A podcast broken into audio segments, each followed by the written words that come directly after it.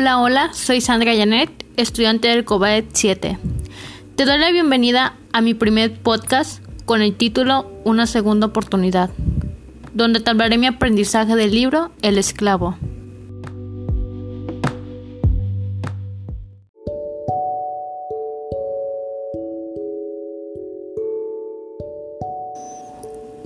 Somos seres humanos que queremos libertad y vivir experiencias. En este libro, el joven lo obtuvo, pero en base a ello obtuvo una consecuencia, como fue quedar en coma durante ocho meses. Ocho meses de ansiedad, angustia, desesperación, el cual él sentía todo lo que le pasaba, mas sin embargo no podía decir nada. ¿Te imaginas lo horrible que es vivir una experiencia así? Todo por no pensar en las acciones que tomaremos sin pensar en cómo afectaremos a esos seres que tanto nos aman.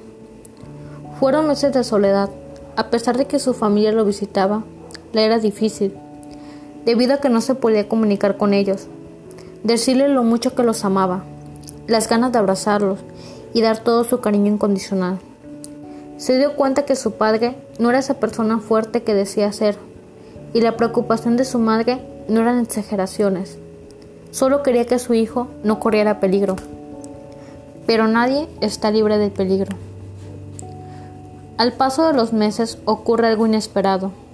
El corazón del joven deja de latir. Se despeja de este mundo, pero tuvo una segunda oportunidad.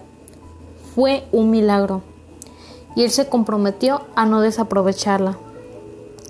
Los doctores se comunicaron con el padre primero para comentarle que su hijo estuvo a punto de morir y le propusieron firmar unos papeles para en caso de que le volviera a pasar algo similar, no existía la oportunidad de revivirlo. El papá se comportó muy egoísta de su parte, porque si el joven le volviera a parar el corazón, él tendría que firmar para que no lo pudieran sobrevivir. Pero su firma fue negada después de que su hijo Arturo lo convenció y entró en conciencia del gran dolor que le podían seguir causando a su hijo, por el cual optó en firmar la sentencia. El joven, a pesar de que todo comprendió la situación, menciona un punto muy importante. Tener que perdonar acciones intencionadas y las que no son así. La mayoría de las personas no tienen esa intención de hacernos algún daño, o simplemente se alejan para no lastimarte más y que todo fluya mejor. Ejemplo, una relación de pareja. Si ambas personas o una no estará tranquila.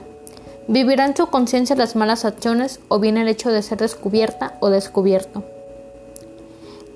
Es fundamental amar a quien te rodea sin importar que algún momento lo perderás y sin esperar nada a cambio de esas personas, debido a que el amor es un gran regalo que tenemos unos a otros. Es importante no ser arrogantes con aquellos que decimos amar, porque si lo somos, significa que realmente no amamos. Si realmente es amor, se ama tal cual es, sin condiciones ni exigencia, ni mucho menos queriendo cambiar al otro. Nos cuesta asimilar perder lo que amamos. Dejemos la infelicidad a un lado Dejemos de enfocarnos solos en nosotros mismos. Dejemos de pensar en los malos. Pensemos mejor en las bendiciones de la vida. La tristeza viene de la culpa y del resentimiento. No hay que aferrarnos a las penas del pasado. Eso llena nuestra mente de sufrimiento. Dejemos de jugar a la víctima. Si estás con quien no quieres estar, y solo te la pasas reprochando el sufrimiento y martirio una y otra vez, te puedes alejar. No impidas que el miedo te domine, que te impida hacer eso que quieres. Darme prioridad no es egoísmo, porque si no estoy bien yo, ¿cómo quiero ayudar a los demás? No tenemos que juzgar a nuestros padres, ni a nadie, mucho menos queriéndolos cambiar. Por unas razones, nuestros padres actúan debido a sus conocimientos y en base a lo que han vivido. Tenemos un propósito, la individualidad, porque somos seres únicos debido a que compartimos nuestras ideas, intereses, forma de ser, alegrías y tristezas. Ser nosotros mismos es el significado de nuestra vida, siempre siendo responsable de nuestros actos, pensando que si lo que realizaremos nos traerá algo bueno o bien una consecuencia. Menciona un punto de la iluminación, que es un maravilloso sentimiento de ser parte del universo mismo. Es perder el miedo a la soledad. Es saber que todo está bien con nuestra vida y de que somos parte de algo grandioso. Estamos conectados con la humanidad a partir de la información genética. Somos parte del universo mismo. Somos el instrumento para crear nuevas vidas.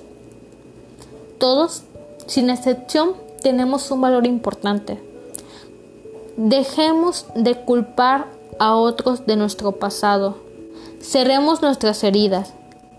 Cambiemos mejor lo que a nosotros nos disgusta. Seamos responsables de nuestra felicidad.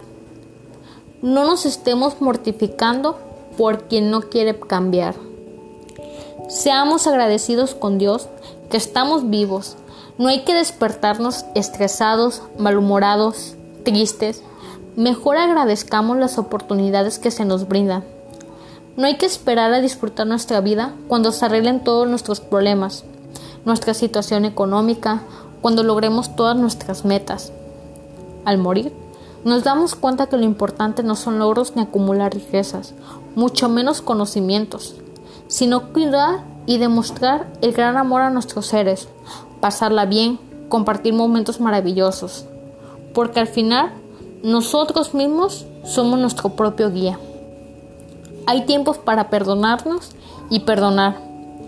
Algún día todos moriremos, disfrutemos la vida ya, antes de que sea demasiado tarde y nos arrepintamos de no haber hecho eso que queríamos hacer.